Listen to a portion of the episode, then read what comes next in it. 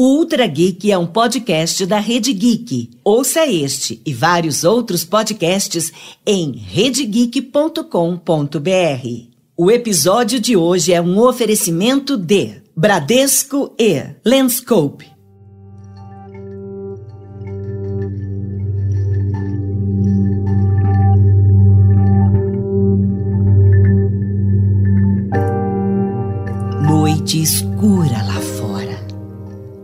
Homem de terno e cabelos loiros amarrados olha pela janela de um quarto de hotel. Ele diz ser um vampiro ao repórter que quer entrevistá-lo. O repórter está incrédulo. Mas suas dúvidas duram pouco. Num movimento rápido, imperceptível, o homem pálido acende a luz e senta-se para contar sua história. Eu sou de carne e osso, mas não sou humano.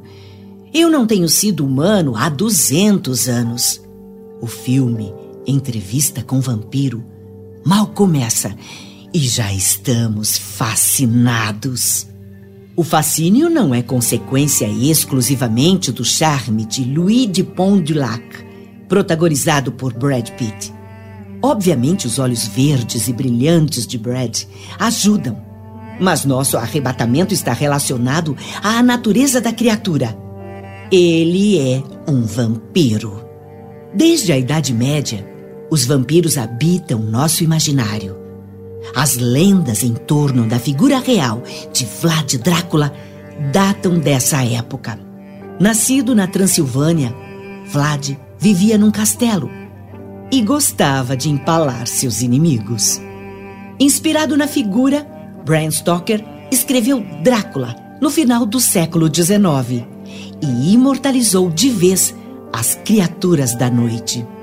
De lá para cá, eles não param de nascer. Podem queimar no sol até desaparecer ou podem brilhar igual purpurina com os raios do astro-rei. Não importa.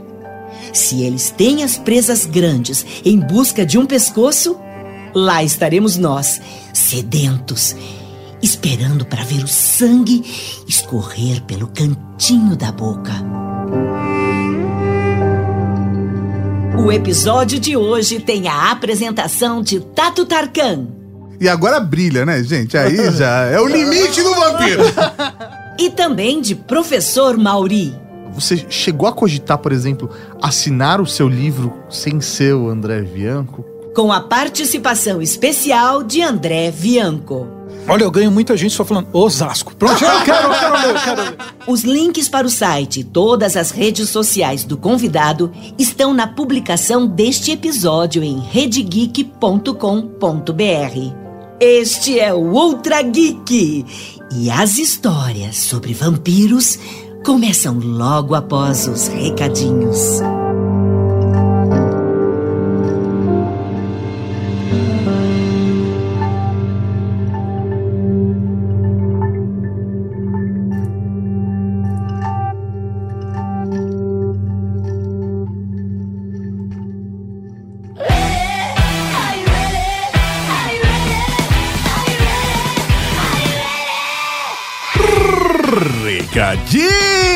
Cavalaria Geek!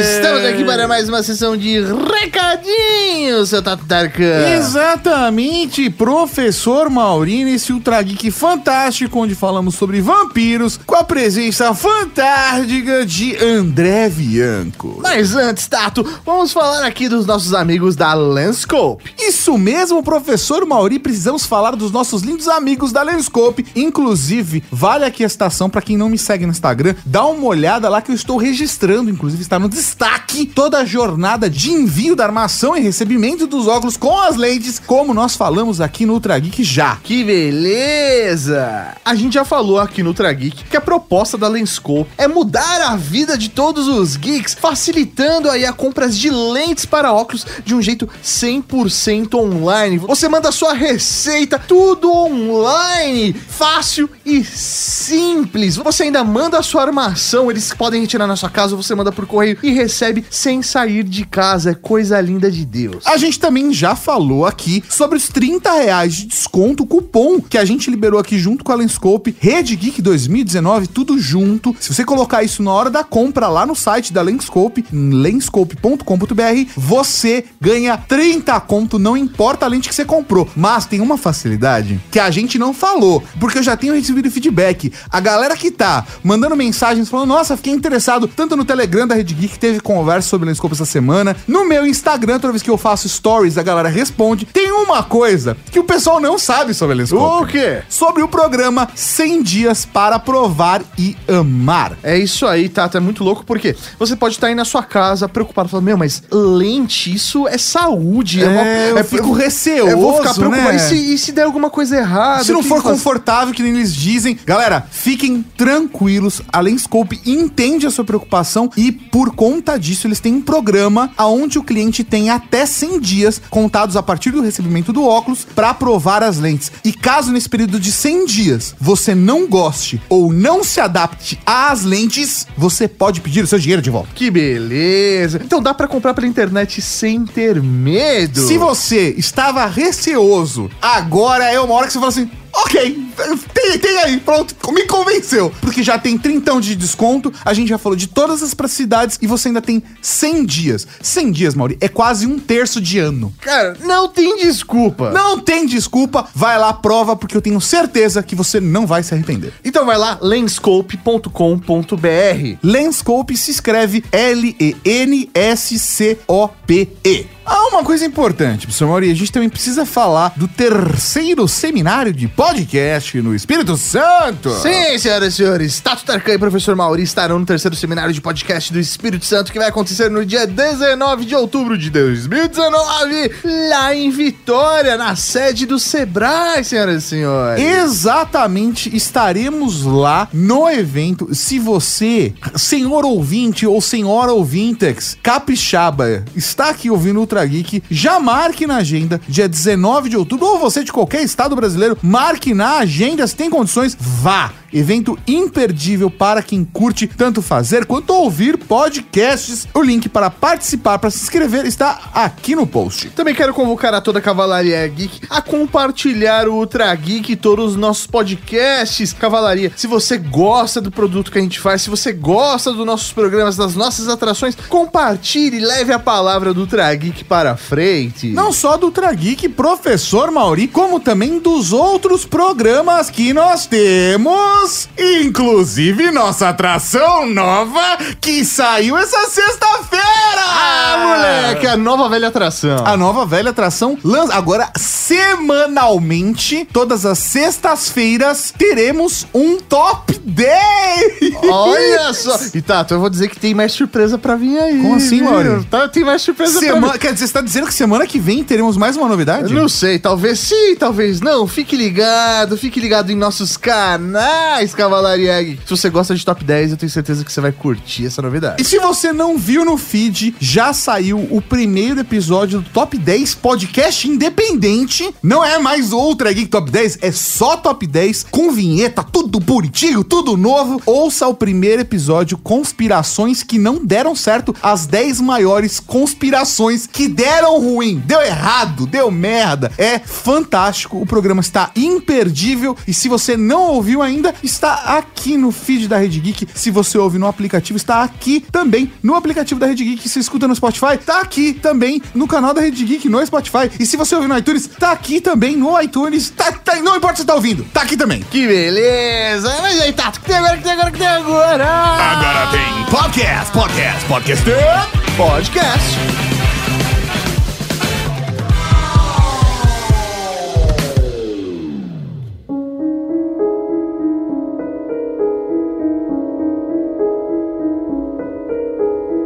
Senti o mesmo terror vago que me dominara antes. Tentei acordar Jonathan, mas ele estava dormindo tão profundamente que parecia que fora ele que tomara o soporífero. Fiquei horrorizada.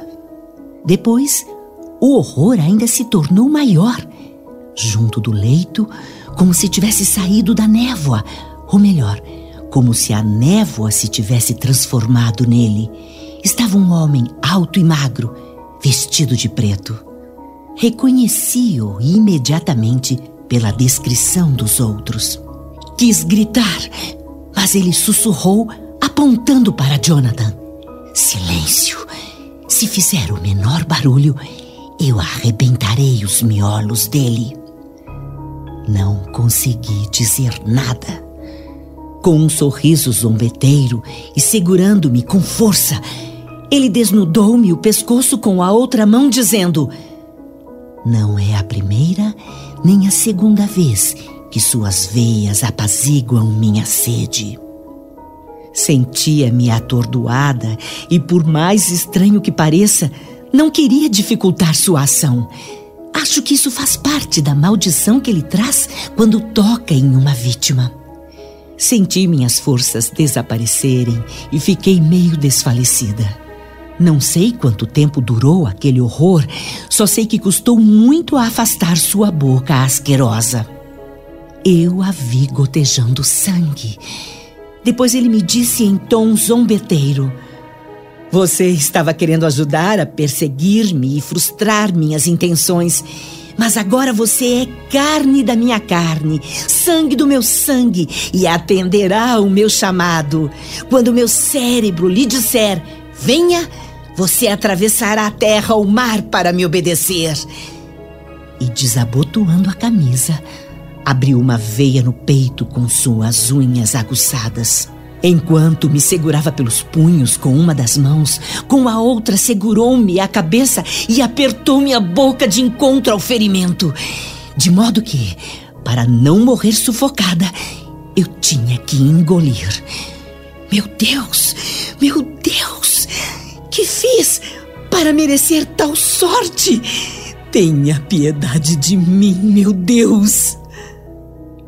Trecho do livro Drácula escrito por Bram Stoker em 1897.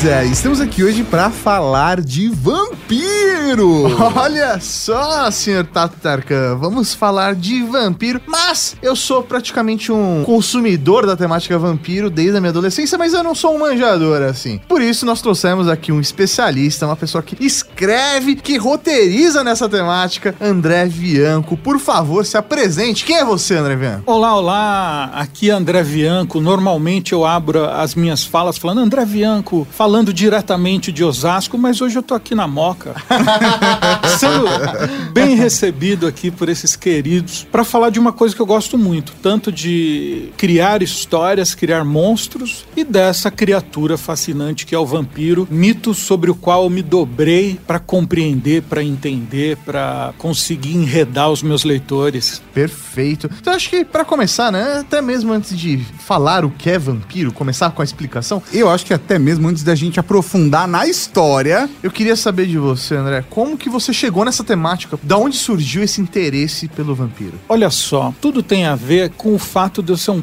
péssimo jogador de futebol. E aí o mundo gira e essa bola azul solta no espaço fez também com que os meus pais assinassem o Clube do Livro, uma coisa que eu acho que nem, nem existe mais hoje, que era um catálogo que chegava todo mês em casa e eles assinalavam lá os livros que queriam, então a gente tinha uma biblioteca bem fornida ali. E como os meus amigos nunca me escolhiam para jogar, mas nem no gol, não prestava pra ser, nem no gol, na zaga. Eu me identifico. Eu, eu não entendi aquele negócio. Pra que ficavam tão bravos se você errava um chute? O que, que ia mudar no universo? Aí às vezes eu me recolhia enquanto eles estavam jogando bola. Nunca fiz amizade por causa disso, mas ia ler a enciclopédia Saraiva. Hoje a gente tem Wikipédia, tem link pra tudo. Você começa a pesquisar sobre a frequência cardíaca, daqui a pouco você tá lá vendo como as minhocas conseguem cavar túneis de 300 metros. Co- Como você chegou ali? né? Você tá lá já. Caramba. A vida de tá- hiperlink, cara. A vida de hiperlink. Mas naquele tempo era ficar lendo artigo atrás de artigo na enciclopédia é, Saraiva e indo lá em ordem alfabética, aquela coisa já um pouco nerd para aquela época. E eu amava tudo, todos os assuntos. E aí, quando chega em mitologia e chegava nos monstros, uau, né? E eu tinha uns pais um bocado inconsequentes. Porque sexta-feira à noite, vocês estão falando aqui com um rapazinho da década de 70, e aí na década de 80, quando eu tinha lá os meus 6, 7 anos, sexta-feira à noite, tinha uma sessão de filmes de terror. Acho que na Record ou Bandeirantes, não, não, não me recordo Fantástico. o canal. Antes passava Poltrona R, que naquela época eu detestava, mas hoje eu amo os faroestes. E o meu pai amava aquilo, ele ficava vendo e tal. A Mas TV te- aberta dos anos 80 pra- e 90, pra vocês que não estão acostumados, era muito diferente, viu, gente? Era, muito, diferente. Era muito diferente. E aí vinha o diacho lá pelas 11, quase meia-noite, dos filmes de terror. E os meus pais cagavam, me, me largavam lá na sala. Iam dormir, se recolhiam aos seus aposentos e deixava eu. Às vezes minha irmã tinha coragem, mas muitas vezes não. Mas eu ficava naquele sofá, solitário, vendo filme de tudo que é tipo de bicho, monstro, assombração, me borrando. Mas terror, terror mesmo naquela época, brother, era quando você tava esperando para assistir o filme e você dava uma piscada. Quando você abria os olhos, estavam passando as letrinhas do final. Aquilo era apavorante. Não tinha esse boi de voltar, de É, stream. perdeu, tal, nada perdeu, eu disso. chorava, eu perdi o filme e tal. E me borrava e amava. E as histórias de vampiro sempre me seduziram bastante. Esse estranho, esse ser estranho, sempre me chamou muito a atenção. Curiosamente, o Sete, que é o livro que me deixou aí célebre, olha só, né? Não, mas é. Vamos pôr um monóculo aqui. Mas é verdade, cara. Ele é o segundo livro que eu escrevi. O primeiro foi O Senhor da Chuva, de Anjos e Demônios. E lá pras tantas, eu crio um personagem vampiro e botei na minha cabeça: nossa, meu próximo livro vai ser de vampiro. Comecei aí a devorar coisas a respeito. Também era tudo no analógico. Comprei lá uma enciclopédia. Eu, às vezes, enciclopédias, né? A Enciclopédia dos Mortos-Vivos, do Melton. Existe até hoje, tem uma versão aí, umas versões até hoje. E me bestifiquei com as possibilidades do que o vampiro é e de que podia ser e as variantes do vampiro em outras culturas e tal. E juntando tudo isso, trouxe para o Brasil, né? Que isso é uma das coisas emblemáticas da minha obra que as pessoas gostam muito, que é assistir, ler as minhas histórias com os vampiros aqui, né? Primeiro livro, assumo, foi ousado, arriscado, sete vampiros portugueses, né? Encontrados numa caixa de prata, podia facilmente virar uma piada, né? Ah, e sete vampiros portugueses entraram no bar, no bar tipo, cara, fácil. Mas acho que foi o que mais chamou a atenção. Assim, eu, eu me lembro quando eu tive contato com o Sete. Poxa, eu, eu devia estar com os meus 16 anos aproximadamente, Caraca. uma coisa assim. Tava em Santo André, no shopping ABC, é, com a namoradinha da Olha só. época. E aí. é, A namoradinha da época. Exatamente. E a gente tinha. é, Santo André, todo o universo esotérico, místico, holístico. Santo André sempre tem, cara, algum gnomo em algum lugar, sabe? Algum cristal em algum lugar. E aí o universo dos vampiros me chamou muita atenção. E só de bater o olho na apresentação do set foi o ponto onde eu falei: nossa, mas é aqui no Brasil, que legal. Eu- Foi o ponto que me vendeu né? o livro. É, uau. Nossa, Brasil, cara, que, que perspectiva diferente Aham. ver esse universo que normalmente a gente entende como algo dos filmes, algo dos Estados Unidos, da Europa, sabe? O Aham. velho mundo e os vampiros, mas de repente entender como um vampiro se encontraria nessa realidade foi o, o ponto que mais me gerou a- atenção, sabe? Nossa, que maluco. Tatum, e a gente tava numa corrente aí, então a gente tinha que se unir, dar um abraço aqui agora. Por quê? Porque a gente tá falando, eu escrevi esse livro em 99, o, o Senhor da Chuva em final de 98, em 99 eu escrevi o 7. E tão empolgado, tão entusiasmado com aquela ideia de sete vampiros numa caixa de prata que vem de Portugal, né? E cada um tem um poder, aquela coisa. Na caixa de prata tá inverno, acordador, tempestade, lobo, gentil, espelho, sétimo. É, já é uma armadilha de narrador aí que você põe um, um ticking clock, que as pessoas ficam pensando, o que, que significa esses nomes e tal. E clichêzaço, que é tipo, quando vão abrir a caixa, quando abrem a caixa de metal, né, de prata, uma das farpas faz vítima ali, o dedo de uma estudante que se aproxima mais e cai um filetinho de sangue. Que coisa mais clichê de vampiro que é um fiozinho de sangue vai encosta na É o Você já suficiente. sabe, você já, sa- você já sabe, a, a merda já deu e tá armado, você já sabe o que vai acontecer, mas você quer ver como vai acontecer. E quando eu terminei aquele livro, é, eu tinha duas leitoras na minha vida, minha irmã e a minha esposa. E elas amaram o livro. Aí eu falei, pô, então todo mundo vai amar, né? Tipo, e mandei para todas as editoras, como tinha feito com o Senhor da Chuva. Aí eu esperei lá seis meses, Senhor da Chuva, quando mandei. Aí recebi uma chuva de cartas, cartas de papel mesmo.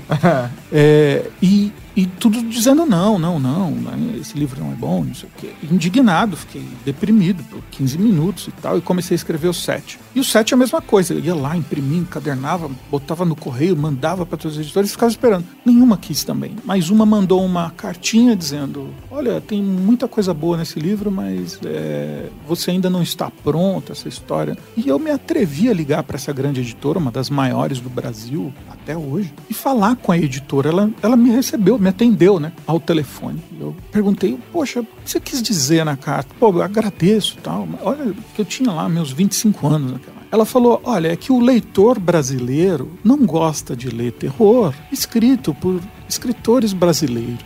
Cara, aquilo mexeu comigo. Rola um preconceito ali. Total. E olha a sua reação. Olha a reação do Tatum quando viu lá em Santo André, que é esse lugar mágico, porque tem André no meio, né? É, mas eu senti isso quando eu decidi publicar por minha conta. Depois posso contar essa história, mas enfim. Acabei indo para uma gráfica, coloquei toda a minha grana que eu tinha, que era o fundo que eu não tinha, né? Foi o fundo de garantia. Eu era casado, morava no fundo da casa da minha mãe, já tinha minha primeira filhinha. Em vez de colocar na entrada de um apartamento, fui para uma gráfica e imprimi o set, porque eu acreditava. E quando eu mostrava para os livreiros a capa, eles falavam, primeiro batia na loja, ó, tem um livro independente. Eles falavam, ó, a gente não tá comprando poesia, nem conta. Eu falei, não, não, é um romance e tal. De terror de vampiros. Eles, "Eh, deixa eu ver. Aí eles falavam, que legal, então deixa aqui, pá, e tal. Quer dizer, É capaz que Eles queriam- tenha entrado naquela livraria da mesma forma, eu não sei, porque ele tava em, em relativo destaque. Sim, sim. É, isso era porque eu dava uma de louco, né? De maluco. porque eu já tinha estudado como é que você colocava os livros ali pros, nas livrarias e tem a, a, a- a tal da consignação. Ele fica com o livro, aí você volta lá dois meses depois, vê se vendeu, o que vendeu, quantos vendeu, apura-se você faz a reposição dos livros, que isso é o sonho de toda editora, ter sempre reposição. Mas eu fazia de conta que eu não sabia que isso existia. Eu chegava, ah, então você quer ficar com os livros? Tá, quanto você quer dele? Ah, deixa seis aí e tal. É... Eu falei, então, aí é tanto tal, né? Falou, não, não, é inconsignado. Depois você volta. Eu falei, ah, não acredito, sério, assim, é. Dava um de João sem braço. Dava uma de mané, de migué, né? Eu falei, ó, então, assim, como eu fiz por conta, tô dependendo e tal, você, por gentileza, podia pôr o meu livro na vitrine? Aí eu não sei se eles achavam, ficava com pena, eu achava que eu era doido mesmo. Eles botavam na vitrine. O fato é que os, Funcionou. os gerentes gostavam do livro, a capa era bonita, quem fez foi um amigo meu, Christian. Eu dei um esboço do que eu queria da capa, desenhei, fiquei pensando, sete vampiros, eu desenhei a ponte de Osasco e tal. Dei aquele papel pra ele com todo carinho, ele catou o papel, amassou, jogou fora e falou: Eu vou fazer uma capa decente pra você. E fez aquela capa maravilhosa que é o Sérgio. É muito bom. Mas numa situação como essa, você chegou a cogitar, por exemplo, assinar o seu livro sem ser o André Bianco? Assinar com outro nome, sei lá, um nome estrangeiro, de outra língua, pra ver se as pessoas olhavam de uma alguma outra Andrew forma? Brown. Não, nunca, nunca. Porque olha só a curiosidade. É justamente nessa mistura. Um dos meus padrinhos na literatura, o, o meu maior, se eu acendo vela para um santinho, é para Victor Hugo, Henry James, mas a gente chega no Stephen King. Stephen King li muito, tinha lido muito dele.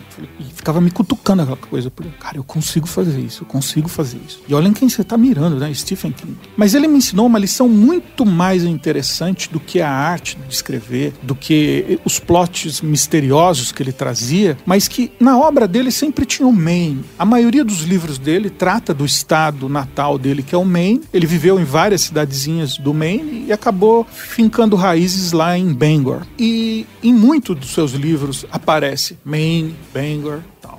Cara, caramba, né? Eu não vou pôr André Rey, porque eu amava Marcos Rey aqui no Brasil, Stephen King. Eu falei, não, mas vai ficar muito descarado escrevendo de vampiro, mistério, os caras vão falar. Aí eu coloquei, é, eu pensei, eu quero um nome que me ligue ao meu lugar. Por isso as minhas histórias falam de Osasco, a maioria acontece em Osasco, por mais esquisito que isso seja, né? Mas causa esse solavanco, essa jogada pro lado, assim, que o leitor às vezes não espera das histórias estarem acontecendo aqui nas nossas terras, aqui nas nossas ruas, com os nossos trejeitos. As pessoas usam camiseta da portuguesa, boné da, da 51, é, vão, vão fazer rolê no, na galeria do rock. Então, é, é um universo que o leitor reconhece e é alimentado por criaturas que são míticas e estão no mundo todo. E então eu não senti necessidade de mudar o meu nome. Eu queria que fosse. Eu quero não é, combater aquela coisa que aquela editora falou. A editora, uma, uma mulher editora, a pessoa editora, ela falou: olha, o leitor brasileiro não, não gosta de toma o sete. Eu, eu penei para vender meus mil, mas o sete já vendeu mais de 260 mil exemplares. E os meus, Fantástico. os meus 17 livros livros juntos, mais de um milhão de livros vendidos. Quer dizer, e só contando histórias aqui,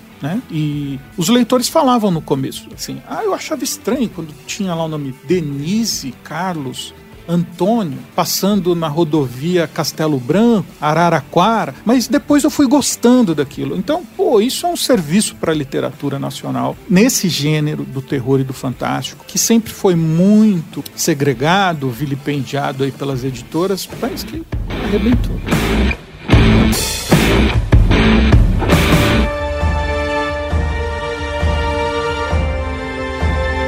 A luz fantasmagórica da noite parece trazer as sombras do castelo à vida novamente. O relógio bate meia-noite. Repentinamente, a porta do quarto se abre sozinha. Uma figura medonha se aproxima. Todo de preto, o homem careca de sobrancelhas grossas e peludas entra calmamente no quarto. Ele tem as orelhas grandes e pontudas e as suas mãos imensas ostentam unhas afiadas. Seus dentes irregulares e pontiagudos saem pela boca à procura da vítima que se esconde horrorizada sob os lençóis. A cena clássica do filme Nosferato, de 1922, eternizou um dos vampiros mais famosos do cinema, Conde Orlok o vampiro caricato e nada glamuroso de Nosferatu foi criado pelo cineasta alemão Friedrich Murnau. O alemão queria mesmo era adaptar o Drácula de Bram Stoker, mas não conseguiu a autorização. Restou a ele criar sua própria criatura. Deu certo. Conde Orlok virou ícone do expressionismo alemão e um clássico do cinema. E mesmo depois de quase um século de sua aparição, continua ganhando fãs. Seu jeitinho de roedor solitário é mesmo irresistível.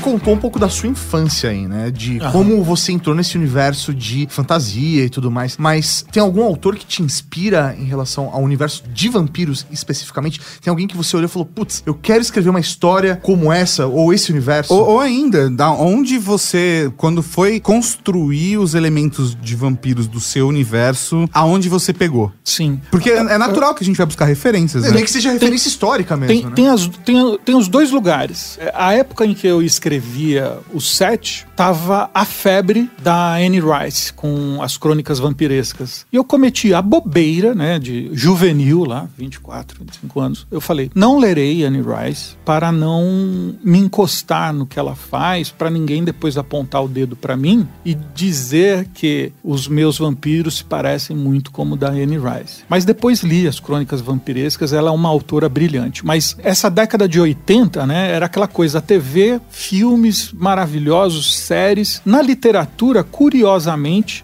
eu era mais conectado a esses autores do folhetim por conta daquela coleção que os meus pais tinham, o Clube do Livro. Eu lia Thomas Mann, lia Henry James, lia Victor Hugo, como eu disse, eh, Alexandre Dumas e muita gente contemporânea, mas naquela década de 80, que de nome agora não lembro todo mundo, mas romances pesados como Queda para o Alto. E eu acho que isso foi dando em mim um estofo para criar pessoas. Agora, para criar enredos e plots do mistério, eram quadrinhos de conto da cripta, eram essas sessões de filmes de terror e que tinha e contemplava muitas histórias de vampiros. Mas uma das mais marcantes para mim foi um filme que eu assisti antes, que é Inocente Mordida. Pouca gente conhece essa história. Realmente não, conheço. conheço. Pode Não. contar um pouquinho pra Vai, gente? vai atrás. Inocente Mordida é maravilhoso. É uma vampira conectada a uns mafiosos. Ela é usada por, um, por uns mafiosos, né? O filme é uma delícia. E hoje em dia, quando me perguntam assim, André, qual filme de terror você indica pra eu assistir e tal? Cara, me dá uma vergonha. Porque o melhor filme de, ter, de, de vampiro, aliás, desculpa, não terror. Filme de vampiro que eu vi recentemente, What We Do in the Shadows.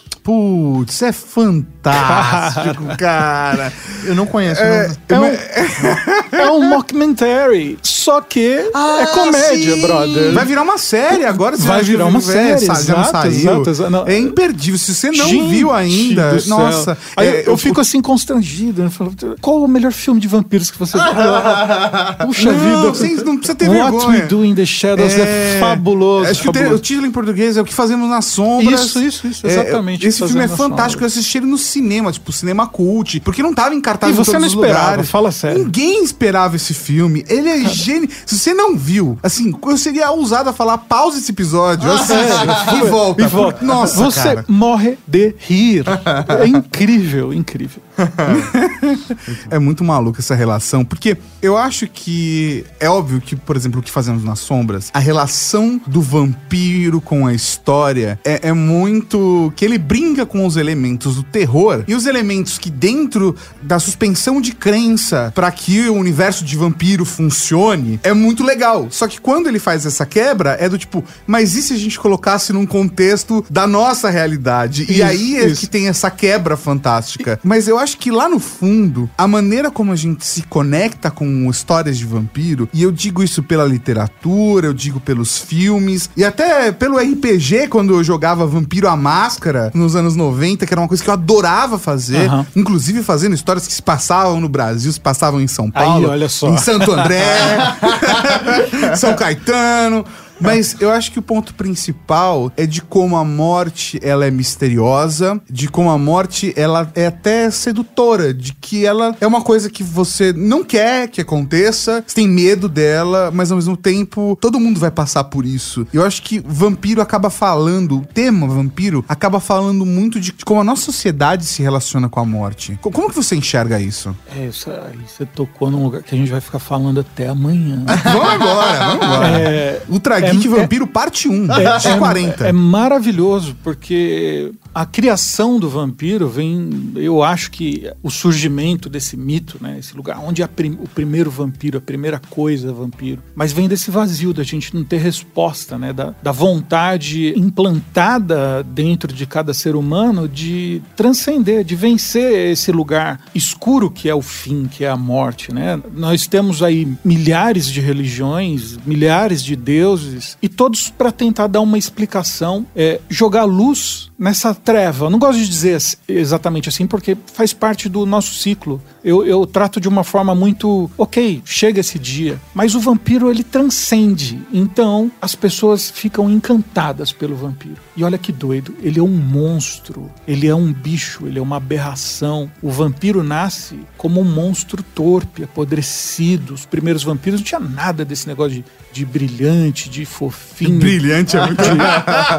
É, vampiro fada, que é como em Crepúsculo, vampiro da guarda, né? Eu brinco. É, não, eles eram figuras terríveis, né? Mas voltavam da morte e continuavam vivos. Mas qual é o preço que o vampiro paga? Né? Nada é de graça, né? Essa eternidade não é gratuita, né? É tipo, o, o vampiro de cara paga dois preços. Para ele continuar vivendo, precisa se alimentar da nossa vida, drenar a nossa vida, drenar o nosso sangue e tomar a nossa vida. Assim ele se mantém vivo, tomando a vida dos outros. E outra coisa, qualquer pessoa pela qual ele se apaixone, ela passará. Essa pessoa vai envelhecer, vai ficar caquética ou adoecer e passará. E o vampiro fica ali forever alone, entendeu? Isso aí, ele cria vínculos, mas todo mundo que entrar na vida dele, ele sabe que ele vai passar por isso, né? E ainda que um ser maldito, né? As pessoas ficam encantadas é, pelo vampiro, se sentem muito atraídas pelo mito do vampiro, mesmo desde antes dessa transformação do vampiro em galã, que foi uma traquinagem da indústria do cinema muito bem urdida para que o vampiro disputasse a mocinha com o galã dos filmes. Então nós temos aqueles vampiros bonitões, sedutores,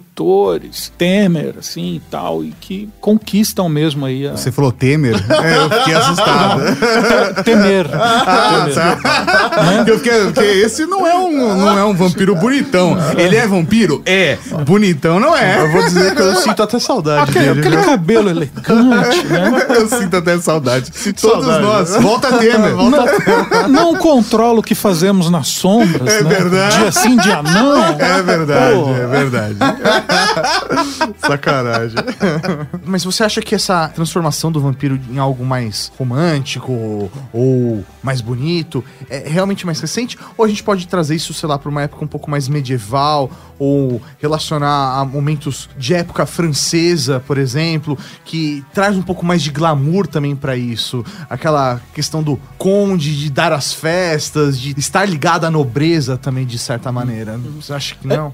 Isso, isso é mais uma invenção contemporânea, né? Mas esse contemporâneo aí a gente tem que entender que é, vai um tempo atrás, 1800 e pouco, começa a se transformar com a, a instauração da indústria do entretenimento pelo folhetim, né? E aí chegam as histórias de terror também vendidas página a página, que, era, que é o movimento Penny Dreadful. E a- as histórias Penny Dreadful eram de terror, de mutilação. né? E aí o vampiro, nessa jogada, né? De, quando, quando a indústria do entretenimento aparece, eles querem que o vampiro seja algo não repulsivo, mas que chame mais a atenção. E o cinema é quem faz com mais potência essa transformação. O vampiro raiz, na sua essência, quando surge, ele é grotesco e repulsivo. Ele é um monstro, né? É um assim como monstro. o Frankenstein. Eles, eles voltavam fétidos, pútridos e tal. Mas existe aí uma investigação, existe uma linha, uma hipótese muito interessante que está nessa enciclopédia dos mortos e que eu acho que aqui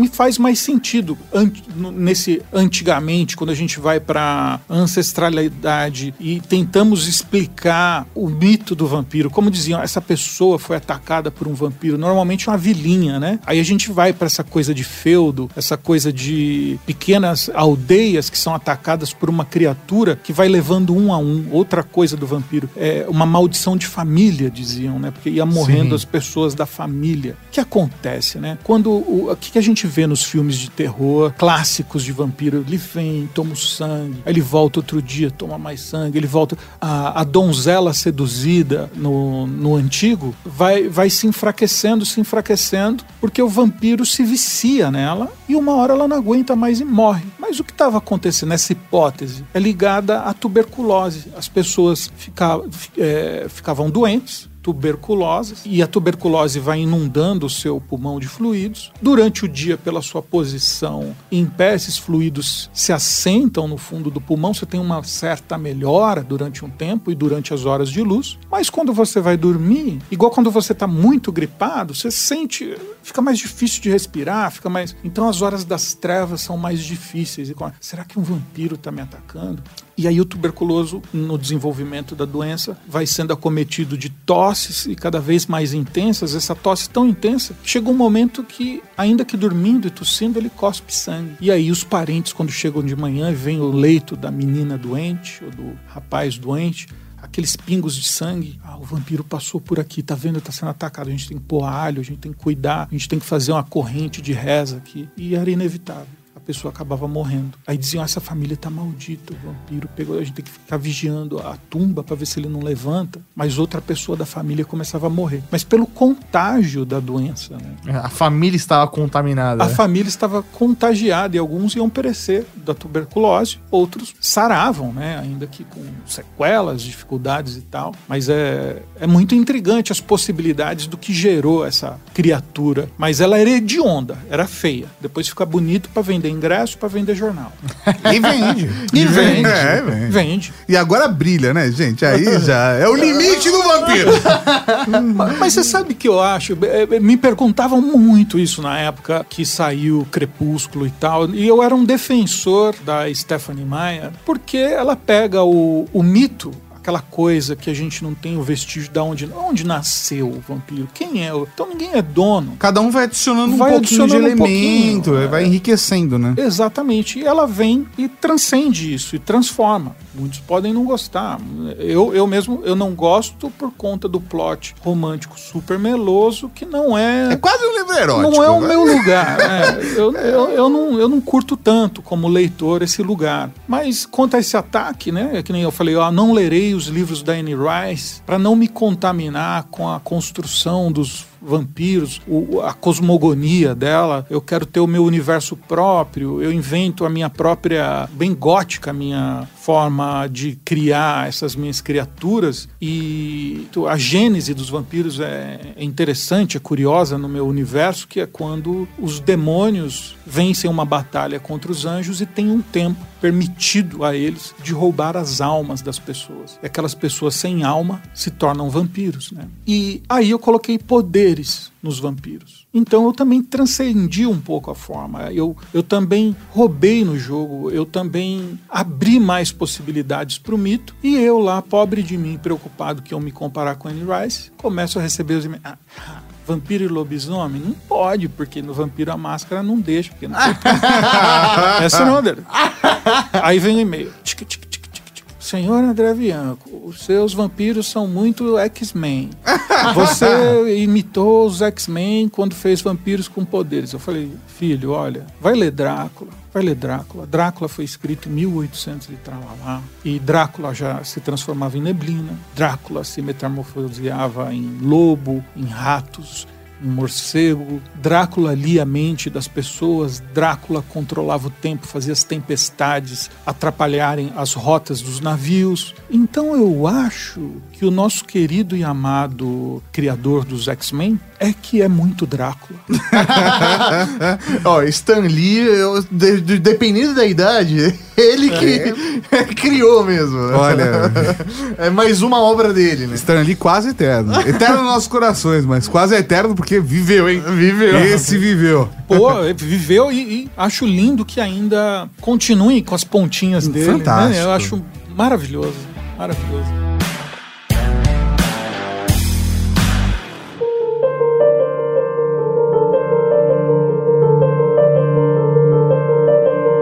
Como nasce um vampiro? José Mujica Martins nasceu numa sexta-feira 13.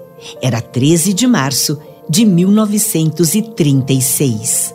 Quando tinha dois anos, o pequeno Mojica dormia tranquilo em seu quarto quando foi acordado por um morcego mordendo seu rosto. Cresceu aficionado pelo sobrenatural.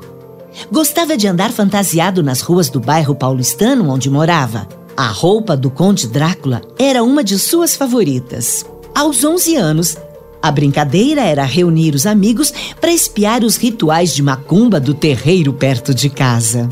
Quando ganhou uma câmera 8mm dos pais, não perdeu tempo. Reuniu os amiguinhos e fez seu primeiro filme, Juízo Final. No filme, caixões abduziam os personagens para o outro mundo.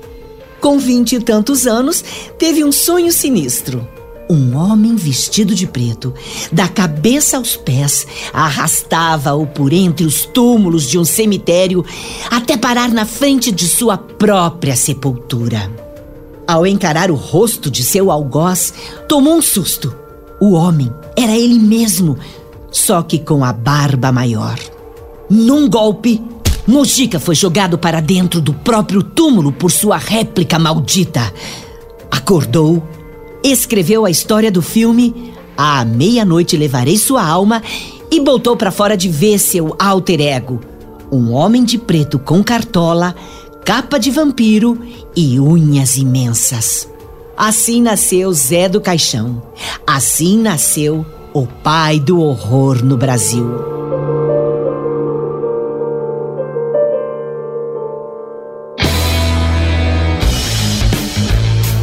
Que é até legal pra galera que tá ouvindo o Ultra Geek a gente relembrar do projeto do pessoal do Clepsidra que lançou recentemente, né? Varney e o Vampiro, eles querem fazer quatro edições juntando todos esses Penny Dreadfuls e fazendo um projeto capa dura, etc. Vou deixar o link no post, a meta já foi atingida, o projeto já foi realizado, Uau. mas é muito bacana ver as origens de como várias dessas histórias de terror e esses monstros tiveram esses elementos lá atrás com esses folhetins, com o Penny Dreadful que de Sim. você ir acompanhando e- Capítulo a capítulo. e de como isso tá na base da indústria do entretenimento, que hoje tá em todos os lugares, hoje tá no videogame, hoje tá na música, mas que começou de verdade lá atrás, na literatura, né? E é, é muito maluco que o vampiro já tava lá. Já. O Varney, o vampiro, É, né? o Varney, o Varney. É, o- até mesmo o pessoal da Clepsidra que fez nessa reunião, eles quiseram fazer esse resgate do, do início mesmo, né? Que é, é a temática que eles gostam de abordar, nessa temática fantástica e tudo mais. E aí você retomar as origens, né? Do, do que é o, o- vampiro de verdade, aquele vampiro raiz, e trazer isso pro português, né? Tra- traduzindo É, isso pro bacana, português. cara. É muito legal. É por isso até que a gente divulgou aqui, né? É isso aí. Você teve a oportunidade de utilizar isso como base também, André? Você puxou alguma coisa de algum feletim? Alguma. Tem algum que você acha muito marcante? Ou, por exemplo, qual dos clássicos que você acha que mais te influenciou, que você acha mais bacana? Olha, aí é é que tá coisa muito doida, né? O folhetim me contaminou completamente. O meu jeito de escrever e de montar histórias é muito conectado ao jeito que os autores folhetinescos, como, como citei o Vitor Hugo, o Alexandre Dumas, Balzac, Stendhal e tantos outros, é, escreviam aquela arte de sedução eu ficava bobo com as histórias. E um dos meus livros favoritos, e sim, aparece quase que re- que recorrente em todas as minhas obras, é Os Miseráveis, de Victor Hugo, acho que sua obra mais, mais conhecida. E ali é, você tem uma aula de construção de personagens, você tem uma aula de como se carrega uma trama, um plot, como você vai segurando para que a história. Olha o tamanho daquele livro, Os Miseráveis, mas por quê? Já sob o efeito de encomenda de indústrias de entretenimento. Isso que é engraçado, as pessoas é, pegam clássicos às vezes, como o Vermelho e o Negro de, de Stendhal, que era, é do movimento folhetim, é do tempo do folhetim, acham que toda aquela literatura está num lugar sagradíssimo e tal, e que a literatura que é feita comercialmente para vender, quando você fala, não, vou seduzir leitores a rodo e quero que o meu livro venda aos milhares, parece uma coisa feia, mas não, já estava lá. Eu acho que a gente não tem que ter medo dessa relação entre comércio e Nenhum, arte, nenhum. porque um enriquece o outro no final das contas. Nenhum, e, tra- e traz coisas brilhantes, e é função do escritor, pensador, é organizar a, a- a história, até isso, né? É, eu falo com cuidado, porque as pessoas às vezes, não, a história tem que acontecer, emanar do seu coração, e como você vai escrevendo. Não, cara, tudo bem, beleza, boa sorte, é assim. Inspiração e intuição te levam até um pedaço da história. Agora, você fazer com que as pessoas fiquem malucas pelo que você está escrevendo, tem muito mais aí, né? O tal do storytelling, né? Que você tem que se aprofundar. E o folhetim tinha tudo a ver com isso, essa indústria, esse empresário francês que fundou em seu jornal a primeira novela em folhetim uma página por dia, a história romântica ia rolando, rolando, rolando. E então o autor teve que ficar malandro e sagaz para espichar isso, para isso render é, diariamente, né? Sair no jornal diariamente. Pouca gente sabe, mas Balzac, por exemplo, tinha um escritório com vários escritores para atender a vários jornais. Ele não criava uma obra só dele. É... Claro, ele tem os seus livros autorais e os que serviam à indústria do entretenimento. E os autores contemporâneos têm a chance de fazer isso também e não ficar com tantas reticências, com medo. Ah, não, as histórias, aquelas que penetram, que entram no coração e na cabeça das pessoas, você faz um mergulho profundo aí no storytelling. E até é, eu tenho uma newsletter onde eu dou toques, dicas para quem gosta de escrever, que é a vivendodeinventar.com.br. Você digita lá www.vivendodeinventar.com.br, deixa o seu e-mail lá, vai começar a receber dicas e técnicas aí, justamente para.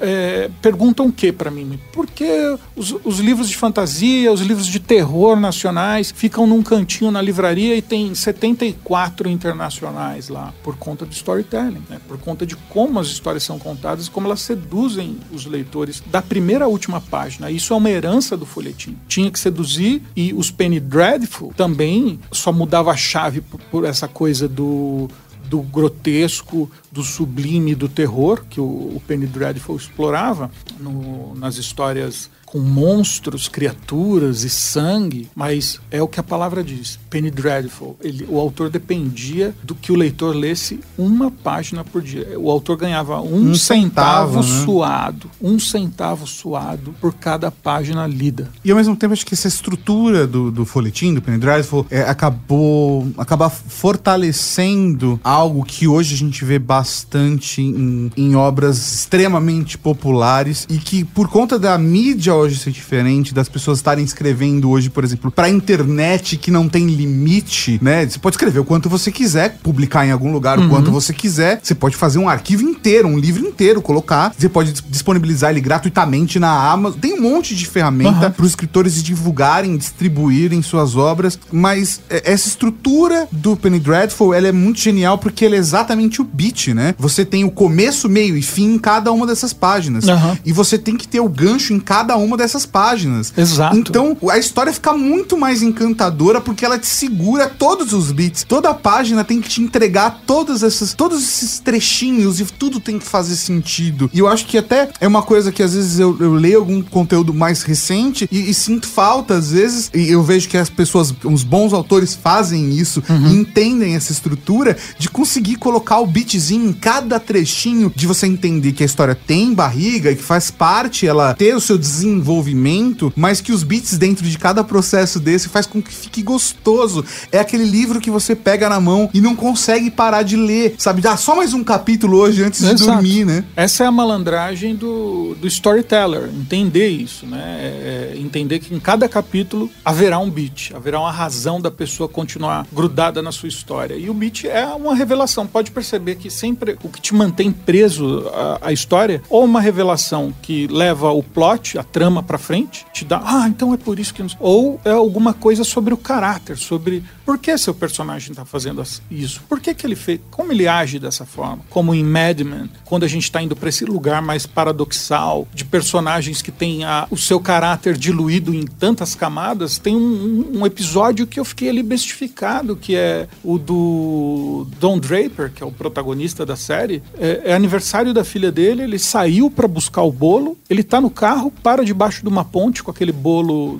do lado e começa a fumar como uma chaminé e fica lá e não volta pra festa da filha. Quem que é essa pessoa? O que aconteceu, cara? né? Então aí você vai pro próximo episódio. E olha só, a gente falando de literatura de Penny Dreadful, agora estamos em seriado Netflix, que é essa coisa que você tá dizendo é o binge watching, né, do Netflix. A internet acabou com aquele controle de mídia. Não tem mais uma mulher no telefone falando. O brasileiro não gosta. Não. Se você quer assistir ou ler uma história sobre joaninhas que moram no pescoço de uma girafa, você vai encontrar. E se isso for bem feito, você vai acompanhar a história do começo ao fim. É, eu acho que esse sistema de distribuição, hum, acho que algumas coisas do passado são estruturas que funcionam e que a gente tem que aprender bastante, ao mesmo tempo que trazem muitas vantagens essas novas tecnologias, essas novas possibilidades, mas a gente não pode se perder só nelas, né? Eu acho que encontrar o meio termo disso é a parada. E, por exemplo, quando você falou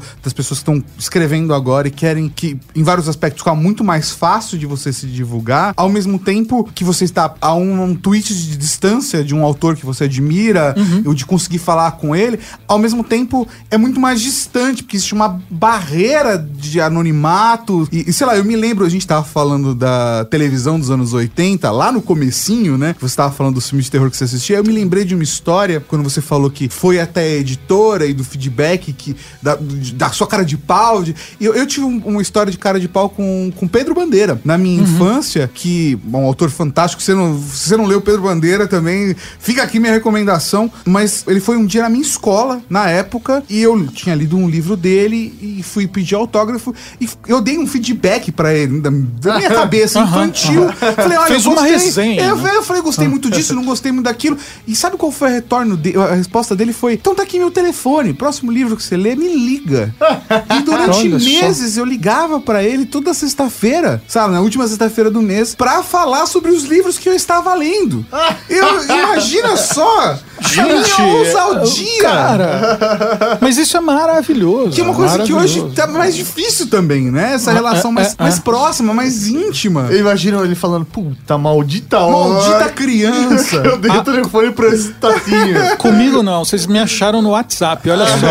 É só entrar no meu Instagram, que é André Bianco. Lá no link da bio, ela, ela abre uma aba para vários links e um deles é um WhatsApp, é um número para os meus leitores e os leitores piram, porque daí eu mando mensagem de áudio, mando vídeo, mando foto do, do, do meu gato pulando a janela. Gatos são sempre incríveis. As Gatos pessoas são fantásticos, Eu faço cara. meus próprios GIFs com o meu gatinho.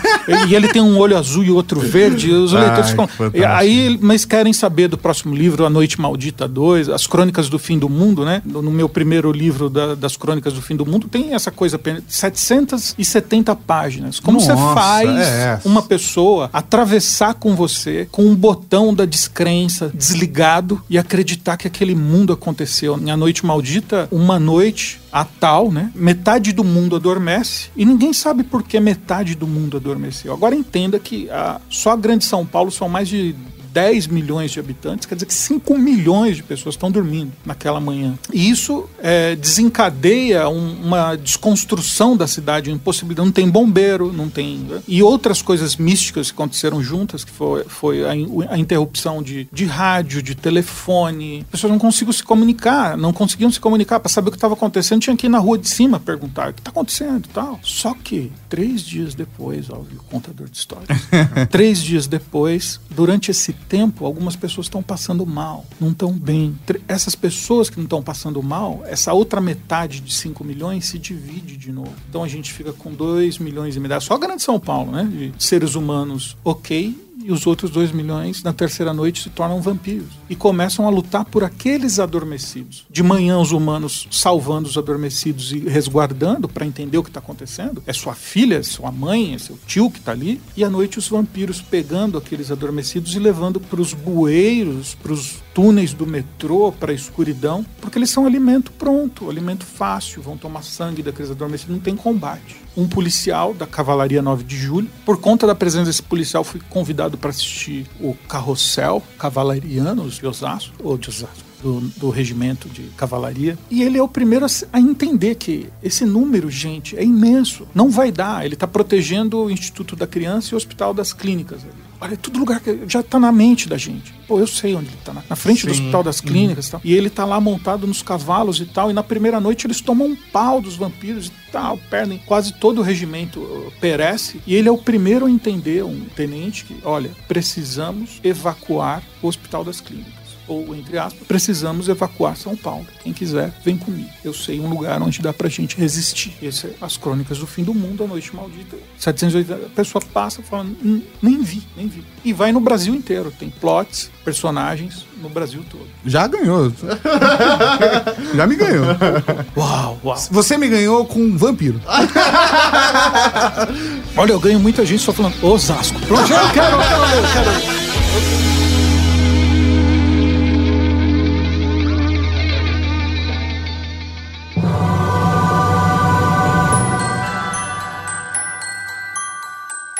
Poder tem uma história de vampiro? Talvez tenha sido essa uma das perguntas iniciais feitas pela escritora Stephanie Meyer antes de começar a escrever Twilight, a saga Crepúsculo. A história da adolescente incompreendida que se apaixona pelo vampiro que brilha no sol arrebatou públicos do mundo inteiro. A série completa foi traduzida para mais de 37 idiomas e vendeu nada menos do que 160 milhões de cópias no mundo. Quando o romance de Bella e Edward Cullen ganhou as telas, outro estrondo. Com uma média de arrecadação de 688 milhões por filme, a saga faturou muito. No total, os cinco filmes renderam a Summit Entertainment mais de 3 bilhões e 300 mil dólares. Moral da história: se você pensa em ficar rico, escreva uma boa história sobre vampiros. Eles controlam nossas mentes e são sádicos com nossos bolsos.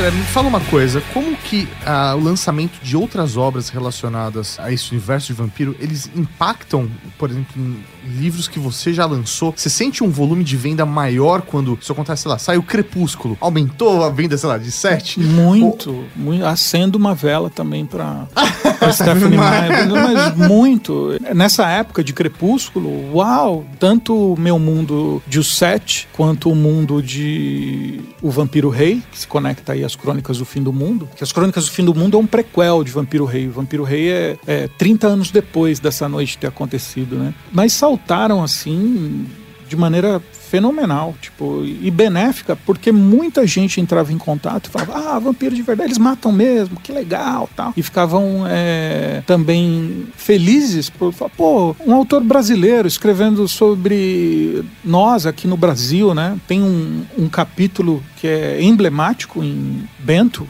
que é do o primeiro volume de, da saga O Vampiro Rei, em que, para se manter a comunicação, como não tem mais internet, não tem mais celulares, não tem mais telefone, nada, funciona assim, o que mantém uma cidade ligada a outra, que são fortalezas agora, e que derruba-se a mata a, a, um quilômetro desses muros e fazem o, o chamado areião, que é para você poder ver os vampiros chegando de longe. E ficam sentinelas nesses muros e tal, e se vê um vampiro durante a noite, claro, só à noite no meu caso, é, soltam rojões, que avisa a cidade inteira que estão sendo atacados. Aí durante o dia tem um regimento de motoqueiros que cruzam essas cidades com motos 1.100 cilindradas e tal, cruzam essas cidades para levar é, as novidades, cartas, né, de um lugar para outro, comunicação, lista de quem acordou, porque esses adormecidos vão acordando de forma, não tem uma forma, um tempo preciso, é aleatório, eles acordam aleatoriamente. Só que quando eles acordam, você não sabe o que. Você não sabe se, se ele vai acordar, se ele é como, humano, né? se ele é vampiro e rezam de tempo em tempo para que ele seja um bento, um ser diferente, é um ser humano que luta contra os vampiros é, um paladino, algo assim. E os vampiros não deixam isso quieto, eles explodem uma ponte e os motoqueiros não vão conseguir chegar na cidade antes do sol nascer. E eles vão ter que se defender durante a noite. E eles usam uma coisa das nossas estradas brasileiras que é comum. Onde eles formam um bunker? Num rancho da pamonha. Sim. genial, Pensa genial. isso. Genial. 30 anos depois, é, aquilo está tudo tomado por árvores, pelo verde, pelas plantas, mas eles vão na câmara frigorífica lá do rancho da pamonha e fazem um bunker ali para poder atravessar a noite, porque os vampiros virão e vieram mesmo. quando, que, quando que vai sair o segundo Crônicas? O segundo Crônicas saiu o ano que vem. Tá todo mundo pedindo esse é 2020, então. é. Já Crônica... fica aqui o convite. Quando sair o segundo Crônicas, a gente volta e bate mais papo Puxa, ainda. Olha, vai ser um prazer imenso. Na verdade, eu queria fazer um convite da gente fazer uma dramatização de pelo menos um capítulo. Pegar um, muito legal. É, uau, entre, uau. entre um bloco e outro fazer uma brincadeirinha. É. Ia ser da hora. Se você topar, a gente Olha pode fazer só. a brincadeira. Tem... Fazer a divulgação em áudio. e, por exemplo, agora a Marvel anunciando uma nova série de filmes para Blade, né? O Uau. vampiro. Isso eu imagino que deva até trazer, empolgar, né? Vamos fazer mais, vamos trazer vampiro. Pô, o Blade 1 é quantas, quantas histórias de vampiros já escreveu? Já foram dezenas já, mas, mas quantos ao todo exatos, assim? Que eu escrevi? É? Não, eu, perdi a, eu tenho que contar mesmo. Foi o 7 sétimo. Uhum. Em Senhor da Chuva tem lá um vampiro. Uhum. Não, não considero um livro de vampiro, mas tem um vampiro. O Turno da Noite, que é um, uma sequência de O Sete Sétimo, que são mais três livros. Onde a gente está aí já? Ó, um, dois, três, quatro, cinco, cinco seis. seis. E aí a gente tem a saga o Vampiro Rei, que são mais três, nove. E temos a, a prequel, que é a, as Crônicas do Fim do Mundo, A Noite Maldita. Mais dez. dois. É 11 agora, 11. saindo o segundo. Saindo o segundo, 11. E as HQs, né? São quatro HQs de vampiro. Cara, é, é, é, é muito vampiro. É muito vampiro. e os leitores adoram, adoram, adoram, adoram. E na sua visão, o, os vampiros, quando você está construindo, você gosta de colocá-lo como o herói da história ou o anti-herói? Ou como você como acha. Que, como que você afina isso é. entre é, o, o lado humano e o lado do monstro? Pô, cara, é, isso, isso dava um episódio inteiro. é verdade. É, isso é o que eu mais ensino na Vivendo de Inventar, é você não se deixar arrastar pelos estereótipos, né? Aquele cartazinho, aquele... Como é que chama? É um posterzinho, o um banner de internet que coloca a jornada do herói num círculo assim. Ah, meu Deus, como eu odeio aquilo. Porque as pessoas não compreendem o, o- que aquilo é simbólico. Não é Sim. para você fazer isso. Aí o Não é mentor, estrutura. o mentor vai ser sempre uma pessoa mais velha, velhinho. Então, o mentor pode ser o seu cachorrinho, bicho. o mentor pode ser uma joaninha passando. Depende a, a função que ele vai exercer. E aí o inimigo, pra mim, olha lá de novo os miseráveis chegando aqui, batendo em mim, que tem o melhor inimigo que eu já vi na minha vida, que é o inspetor Javert. Um que chegou pertinho agora foi no, no- no- no Três Anúncios para um Crime. Woody Harrison fez, Ah, o, Woody Harrison, fez sim. aquele de zumbi muito, muito engraçado, Zumbilândia. Que vai ter a segunda parte agora também. Uau, que bom, seja bem-vindo. Em Três Anúncios para um Crime, ele faz também um, um inimigo da protagonista. Você tem que entender que o inimigo é inimigo da protagonista. Mas a sacada é, se você vira a, a banqueta para outro lado e conta a história, como nessa história, que eu usei de exemplo, falando aqui de eh, As Crônicas do Fim do Mundo, é, esse livro 1, que é A Noite Maldita, é que a gente tem um, um cavalariano salvando as pessoas para ir se defender numa cidade distante de São Paulo para se tornar possível sobreviver. Do outro lado, eu ponho uma vampira, que era uma juíza que estava lutando contra o tráfico e naquela noite, por coincidência, foi pega pelos traficantes e executada. Só que, como é a noite maldita, o momento que ela é executada, ela é enterrada numa cova rasa com outra mulher, ela é uma vampira. Ela drena o sangue daquela mulher e se levanta uma vampira. E aí, no preto e no branco, num- numa coisa, se fosse um time pra cá, um time pra lá, ela é uma inimiga clássica, né? Ela é uma vampira e tá indo contra o policial Cássio de cavalaria. Só que tudo que ela quer é reencontrar os filhos. Então, como você vai odiar essa inimiga se ela quer uma coisa tão humana que é só reencontrar os filhos? Mas o problema é que os filhos permaneceram humanos e os vampiros vão perdendo a força, a resistência de, inclusive, não atacar o próprio filho. Então, tem um dilema. Então, você coloca uma crise dentro do seu personagem e cada personagem é, é- é assim. Você tem que saber vestir, calçar os sapatos do inimigo. É assim que você cria um bom personagem, um bom adversário. Ele tem uma agenda também. Ele não tá ali só porque o seu protagonista quer uma coisa. Ou só por ódio, ele só tem uma, uma é, emoção hum, exato, vilanesca, né? Exato. E a gente viu esse aprimoramento, esse uso do storytelling, como você disse no outro bloco, de como a, a indústria do entretenimento evolui e mescla o clássico que vem da tragédia grega e que deixou muitas lições para quem gosta de contar a história, com o contemporâneo, logo depois da Revolução Industrial, em que a igreja para de queimar as pessoas, as pessoas podem começar a pensar, e os monarcas caem, e o burguês só. Aí tem, vixe, a gente ficava até depois de amanhã falando disso. Começa a surgir essas histórias que é sobre as pessoas comuns, não são mais sobre semideuses, pessoas ilibadas, incríveis, monarcas, né?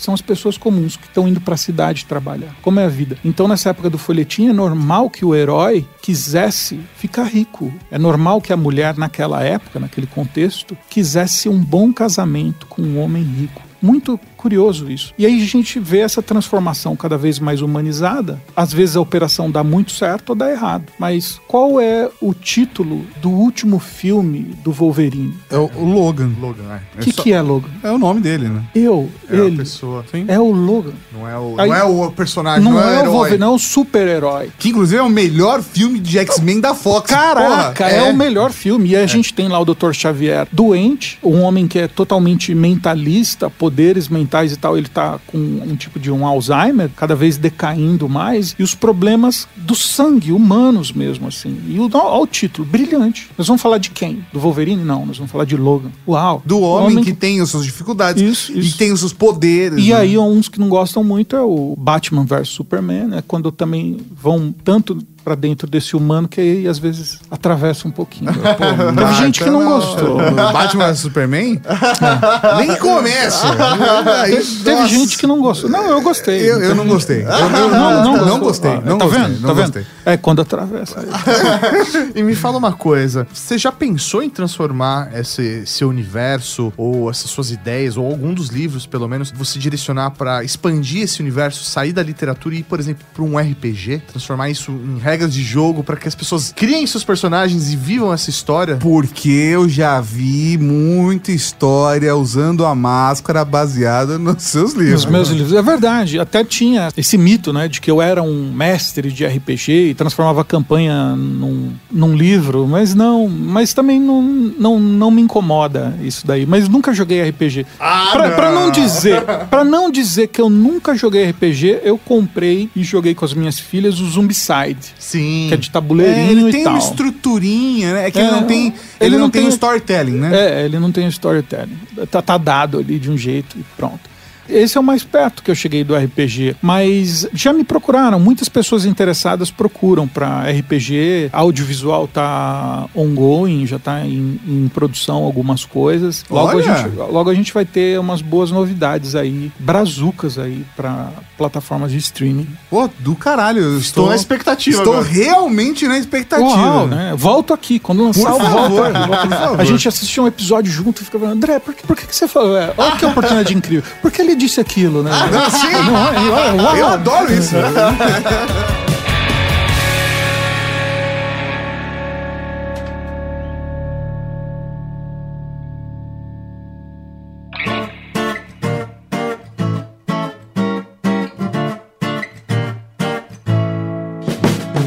Quer fazer parte da Cavalaria Geek e participar do nosso conteúdo?